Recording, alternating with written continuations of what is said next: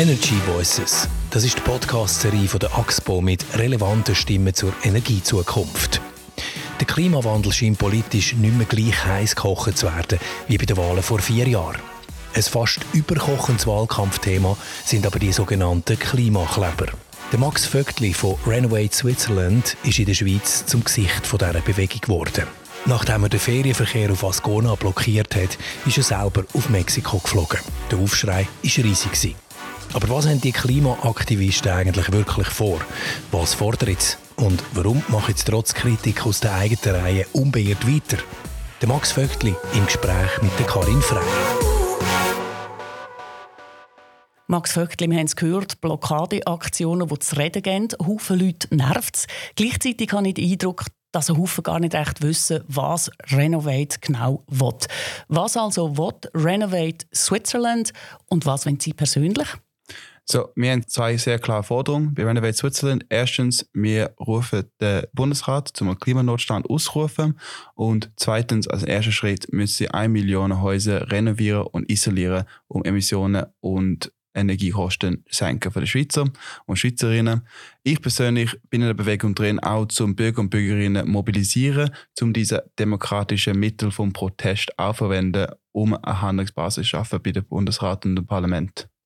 Jetzt, wenn man ihre Biografie anschaut, äh, in China aufgewachsen, sechs Jahre in England äh, gelebt, international unterwegs, sie sind in den IT-Sales Das ist ja eigentlich nicht Aktivismus. Was hat sie politisiert? Wie sind sie überhaupt zum Aktivismus gekommen? Für mich ist sehr klar, ich bin zum Aktivismus gekommen, weil ich an die anderen Sachen im Sinn von, dass wir handelt um Klima alles versucht. Ähm, ich habe einen normalen Job gehabt, eine Karriere, ähm, habe eventuell aber mit Karriere können umsteigen zum Corporate Sustainability arbeiten. Ähm, ich bin zu Demos gegangen, ich äh, habe Events organisiert, Workshops, Initiativen unterschrieben, all diese Sachen und ich habe einfach gemerkt, die anderen Wege, die sind nicht gut genug, die gehen nicht weit genug und die setzen nicht genug Druck auf unsere Politik, um wirklich zu handeln. Und ich das gemerkt habe, bin ich umgestiegen in den Aktivismus, weil den Renovate Switzerland ist gekommen, um wirklich ein anderes Mittel auch verwenden. Also eigentlich Aktivismus aus Verzweiflung. Genau. Der Nationalrat Nicolo Paganini hat bei uns im Energy Voices Podcast zum Thema Klimakleber Folgendes gesagt. Ich glaube, per saldo schadet es wahrscheinlich eher. Vor allem in einem Land wie der Schweiz, wo natürlich extrem viele direktdemokratische Möglichkeiten da sind. Man kann Volksinitiativen machen, man kann demonstrieren. Also man kann sehr viel im legalen Rahmen auch machen, wo Aufmerksamkeit erzeugt. Ich glaube, dass sich auf die Straße kleben und, und die, den Osterverkehr behindern, ist eher kontraproduktiv. Gewisse Mitstreiter geben ihnen sogar mit Schuld, dass die Leute nicht mehr von der Klimakrise wissen wollen. Und offenbar wächst Kritik sogar aus verbündeten Kreisen. So hat kürzlich zum Beispiel auch die grüne Nationalrätin aus dem Kanton Zürich, Merit Schneider, gesagt, dass sie von der Gotthard-Aktion nicht so viel halten. Müssen das nicht zu denken geben? Ich glaube, wir müssen immer noch mal hinterfragen, immer noch mal überlegen, das ist sehr wichtig. Ähm, aber es gibt mir nicht Gedanken, dass wir den falschen Weg treten. Es ist immer wichtig zu unterstreichen, wir sagen nicht, dass der andere Weg komplett falsch ist und wir sollen es nicht verwenden. Die Demokratie ist eine schöne Sache, unser Initiativsystem ist eine schöne Sache, das müssen wir schätzen und nutzen. Aber das hat nicht gelenkt zum, zum Handeln um diese Thematik und gerade nicht bei Renovierung, wo alle Parteien, die ganze Bevölkerung hinter der eigentlich steht.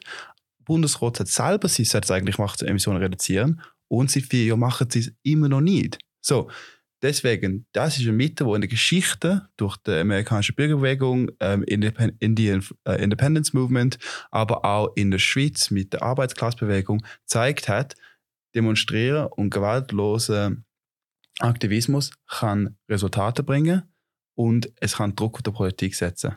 Aber eben, das Problem ist ja, äh, irgendwann kippt und es nervt die Leute und vielleicht Max Vöckli kämpft man ja eine Art gegen ein Naturgesetz an. Sie selber haben sie eben zur schweizweiter Bekanntschaft geschafft, weil sie einerseits sich auf die Straße geklebt haben, andererseits aber sind geflogen. Und der Flug auf Mexiko hat polarisiert. Man hat gesagt, ah, das ist inkonsequent, kannst dich doch nicht quasi vor einem Gotthard kleben und nachher in, in, eine, in eine CO2-Schleuder ähm, sitzen.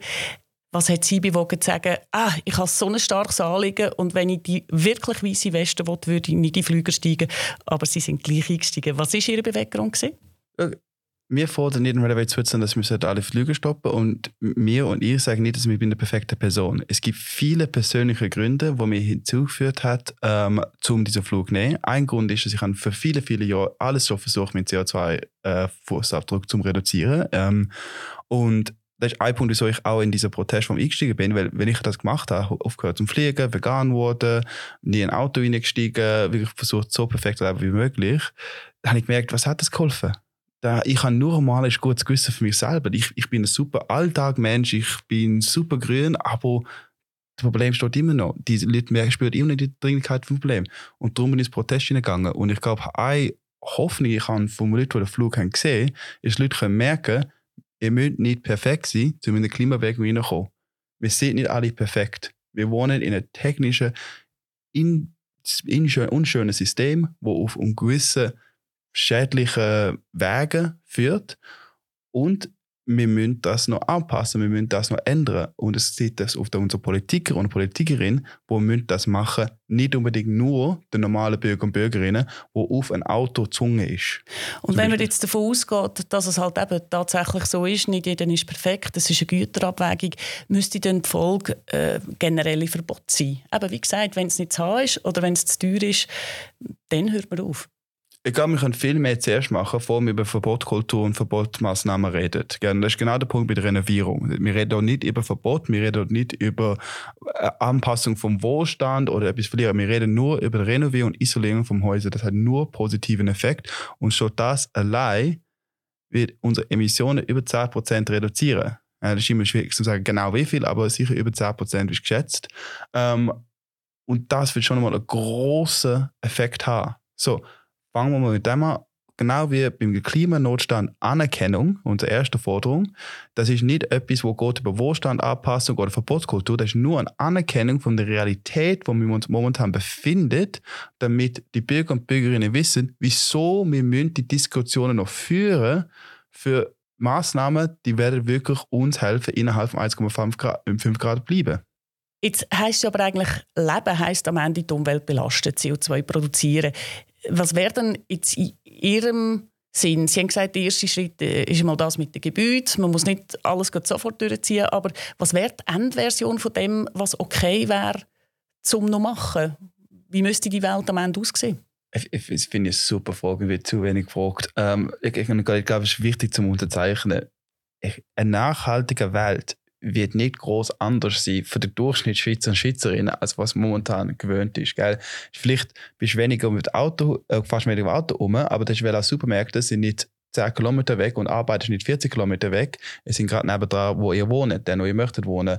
Ähm, weil es ist besser ÖV-Infrastruktur. Ja, vielleicht könnt ihr nicht mehr auf Spanien fliegen, aber die Zugverbindungen sind viel besser, viel stärker und sie haben nicht mehr zwei Wochen Urlaub im Jahr, sie haben mehr Wochen Urlaub. Weißt du, das ist alles so Anliegen, wo wir könnten nachhaltig wohnen. Wo, es ist auch nicht mein Punkt hier in der Depot, ich bin auch kein Experte, um das zu sagen, wie es könnte, wie es wird sein. Aber ich glaube, Leute müssen sich auch erinnern, eine nachhaltige Zukunft ist nicht eine Zukunft mit weniger Wohlstand, es ist einfach eine andere Zukunft. Weißt, mit einem anderen Wohlstand.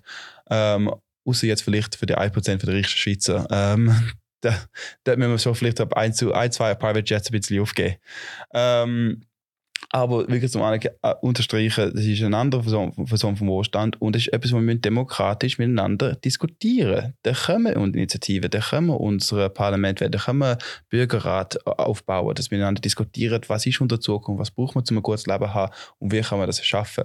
Aber zum diesem Punkt kommen, müssen wir einen Start machen. Wir müssen irgendwo, wo wir können, jetzt Emissionen reduzieren. Und einer für das wäre Renovierung von Gebäuden. Sie haben gesagt, vieles nützt nicht. Wenn man nicht gehört wird, ganz häufig werden die Mittel immer extremer. Wenn man Zeitungen anschaut, in Deutschland, äh, dort hat es Farbanschläge wie im Frühling aufs Brandenburger Tor. Wo sind für Sie persönlich Grenzen vom Aktivismus, um die Leute dazu zu bringen, dass sie zulassen? Gewalt, das Thema? Ein zentraler Punkt von unserem Aktivismus und unserer Bewegung ist Gewaltlosigkeit. Ähm, Gewaltlosigkeit gegen Menschen. Dass kein Mensch wird schadet durch unsere Aktionen. Ähm, und das ist sehr, sehr wichtig und das ist, das ist eine Grenze. Auch mit Gewalt auf der Straße, was wir dann erleben. Ähm, wir alle, die bei unseren Straßen gehen, sind drin geschult in gewaltlosen Aktivismus. Wir üben diese Gewaltszenario, damit alle wissen, wie zum reagieren und wie zum handeln. Darum haben wir noch nie eine Situation gehabt, wo jemand nicht gewaltlos ist in so einer Situation und das ist ja fundamental unser Aktivismus. Aber trotzdem, also meine, es muss ja Grenzen haben. Es gibt ja auch Bilder, wo Aktivisten verprügelt werden, mit Pfefferspray traktiert werden. Irgendwann schlüpft einem doch der Hut. Es ist brutal. Ich habe gerade letzte Woche eine Kollegin von mir ist auf den Boden geschmissen worden. Jemand hat sie unter den Hals genommen und hat sie auf, den Boden geschmissen. Und das ist eine kleine, eine kleine Frau.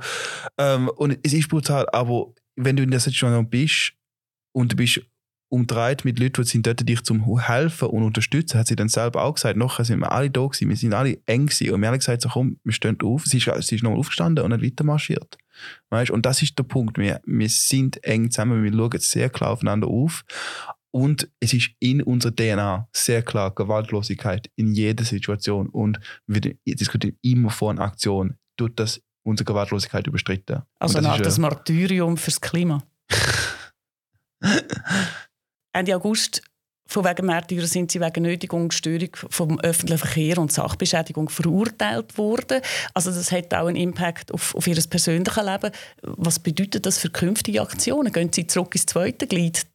Nein, ich gehe genau, wie ich es auch gesagt nach dem Gerichtstermin. Ähm, ich lade, lade Jurist, hat jetzt hat dann zehn Tage gehabt, um das ähm, zurückzuziehen und mich doch freisprechen. Ähm, hat es nicht gemacht und für mich ist sehr klar, ich gehe weiter auf die Straße und werde weiter protestieren, ähm, bis die Regierung handelt. Reden wir an diesem Punkt noch ein bisschen über Energie.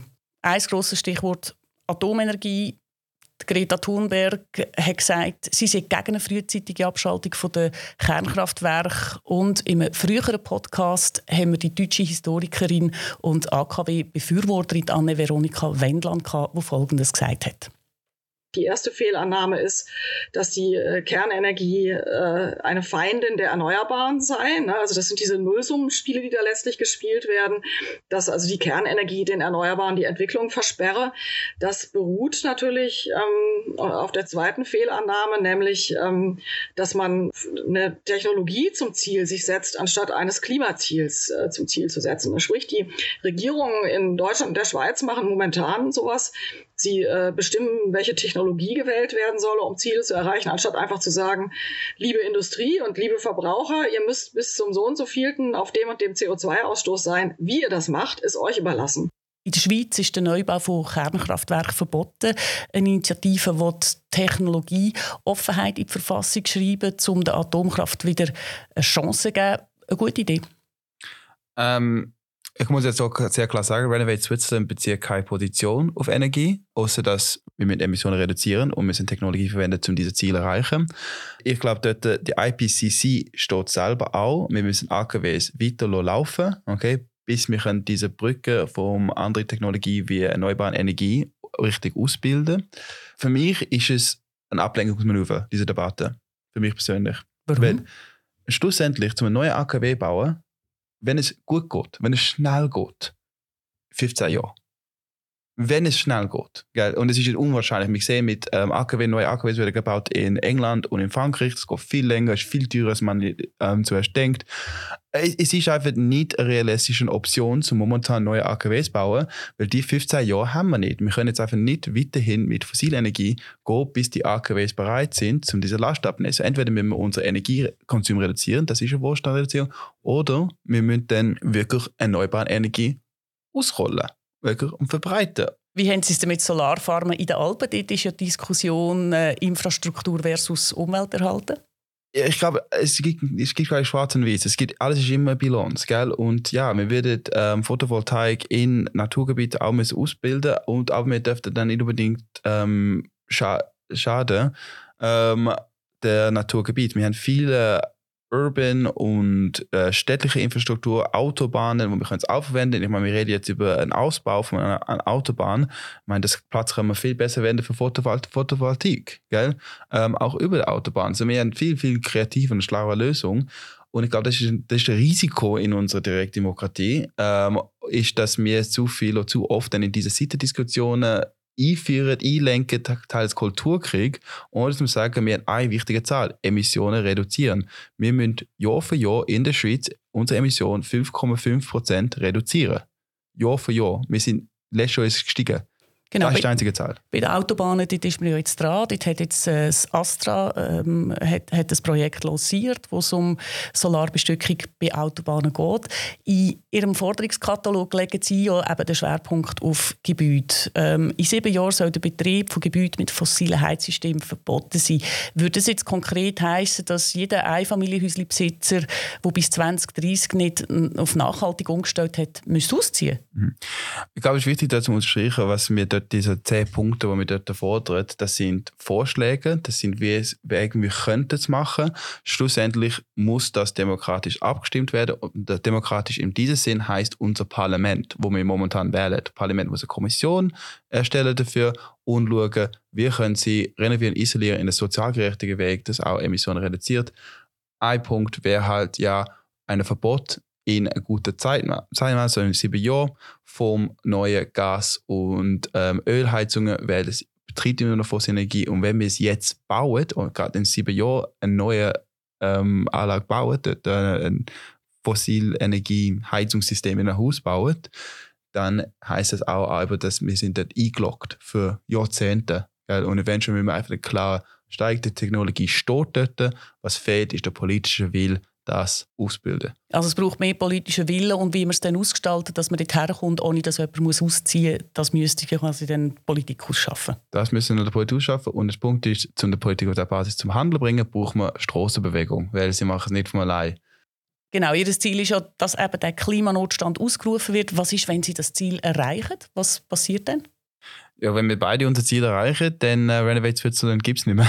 ähm, dann haben wir unsere Forderung ist erreicht, dann haben wir das auch geschafft äh, mit der Bürgerbewegung und bis dann haben wir hoffentlich so viele Leute mobilisiert ähm, und engagiert in das Thema Klimatik, äh, dass sie auch zu ihrer Nachbarschaft, ihre Häuser, ihre Dörfer und ihre Städte und Wohnquartiere nehmen und versuchen es mit ihren Bürger und Bürgerinnen mit weitererleben, dass wir alle in diesem Thema Klimakrise engagieren und sehen, was wir alle machen können. Und Sie persönlich, Sie haben ja gesagt, ich bin kein perfekter Mensch. Ja, ich habe den Flug gemacht. Ähm, man muss nicht einfach alles äh, von Anfang an verbieten. Ähm, Sie haben einen sehr internationalen Lebenslauf, können Leute überall. Das muss man ja auch mal beißen, wenn man so an die Kasse kommt. Was heisst das jetzt äh, in Zukunft? Äh, weniger fliegen, nicht mehr fliegen und die eigenen Leute nicht mehr sehen? Ich meine, das hätte ich sowieso nicht gemacht. Ich hätte sowieso nicht, ich wäre sowieso nicht geflogen nach dem Flug. Das ist jetzt wirklich eine Ausnahme gewesen, weil ich einfach dachte, komm, jetzt gönne ich mir diese einmal darf, mache ich etwas, wo, ja, das sollte ich nicht, ich weiß, ich habe das Gewissen gehabt, von Monaten vorher, aber ja, ich will auch nachher nicht fliegen, das ist auch sehr bewusst, ich, ich habe eine Hochzeit in Mexiko im Januar, wo sie eingeladen wurde, aber die Person hat mir gesagt, du kommst wahrscheinlich nie, gell? Ich so, nein, das kann ich, ich kann nicht nochmal, ähm, ich fliege, ich fliege einfach nicht für eine Woche, kannst du vergessen. So, das war immer so klar, äh, sowieso klar gewesen. Also Gott sei Dank gibt es ähm, Skype und äh, Teams und ich weiß auch nicht was, da kann man sich wenigstens sehen. Genau, und in Europa gibt es immer noch gute Zug- und Busnetzwerke, da kann ich immer noch ein bisschen in Europa reisen. Wenn ich so viele Städte da auch, wo auch viele im Twitter haben gesagt, wie viele schöne Städte und Dörfer wir haben in äh, Europa, wir können besuchen. So, ich nehme mal ein paar für die Tipps, die Leute netterweise auf Twitter mir geschickt haben. Stay here. Danke vielmals, Max Vöckli, fürs Gespräch. Energy Voices das ist die Podcast-Serie von der AXPO.